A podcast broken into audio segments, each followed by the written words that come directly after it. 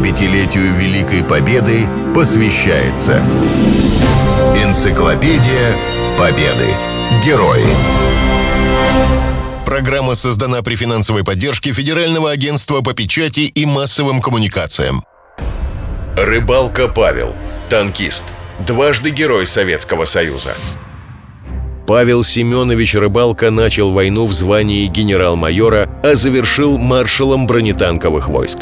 Его танкисты участвовали в Курской битве и форсировали Днепр. Освобождали Украину и Прагу. Брали Берлин.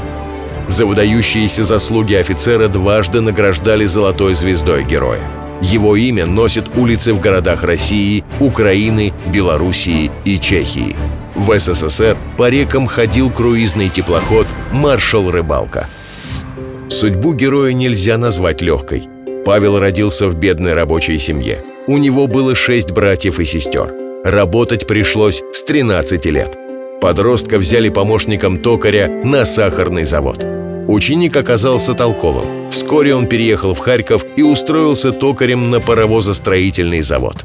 Однако мирная жизнь продолжалась недолго. Началась Первая мировая война, и молодого парня призвали в армию. С этого момента военные действия для него не прекращались. Рыбалка участвовал в Брусиловском прорыве. После революции вступил в Красную армию. Воевал против Антанты, Петлюры и Гетмана Скоропадского. Попал в плен к немцам. После освобождения командовал боевой группой уездной ЧК. Громил Деникина на Кубани. Прорывал польский фронт под Уманью. Защищал Украину от банд Махно. После окончания гражданской войны окончил курсы комсостава и отправился в Китай воевать против уйгурских повстанцев.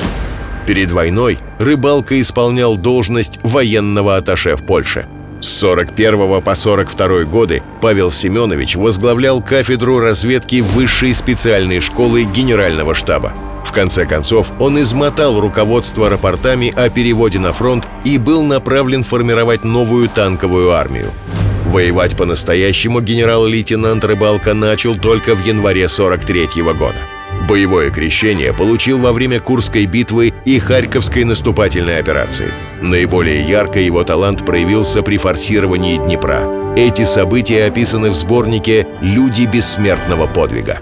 Еще недавно танковая армия воевала на дальних подступах к Днепру.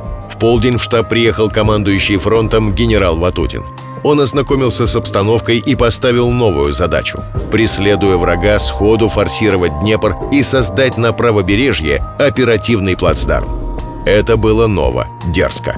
Ново, потому что в истории войн еще не было случая, чтобы танковая армия, крупное оперативное механизированное объединение, наступая совместно с общевойсковыми соединениями, сходу форсировала крупные реки и создавала бы так называемые оперативные плацдармы. Не было еще такого примера в истории. И вот теперь советские танкисты должны решить подобную задачу рыбалку удалось сделать невозможное.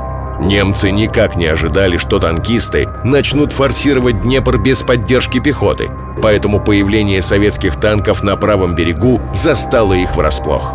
За эту операцию генерала наградили золотой звездой героя. Павел Семенович отличился также во время Киевской наступательной операции, а во время Львовско-Сандомирской операции его танковая армия спасла от разрушения Львов. Вскоре танкисты «Рыбалка» штурмовали Берлин. И вот дальние подступы к Берлину. На Нейсе танки прорывали вражескую оборону вместе с пехотой.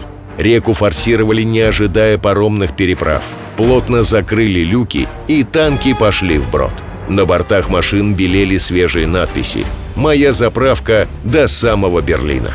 Фашисты считали этот участок недоступным для танков.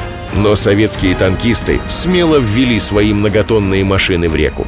Вода поднималась все выше и выше. Вот уже исчезли из виду гусеницы, и только башни темными грибами виднелись над водой. Скорость. Она была залогом успеха. Помня об этом, танкисты стремительно вели свои машины по дну реки и вышли на другой берег. Войну Павел Семенович завершил в Праге. Из Берлина его армию перебросили на помощь чехам. В минимальные сроки генералу удалось провести танковые колонны через горные перевалы по крутым склонам и вьющимся лентам дорог. Благодаря эффекту неожиданности рыбалка снова удалось одержать победу. За боевые заслуги в апреле 45 -го года его второй раз наградили медалью «Золотая звезда». 75-летию Великой Победы посвящается Энциклопедия Победы. Герои. Программа создана при финансовой поддержке Федерального агентства по печати и массовым коммуникациям.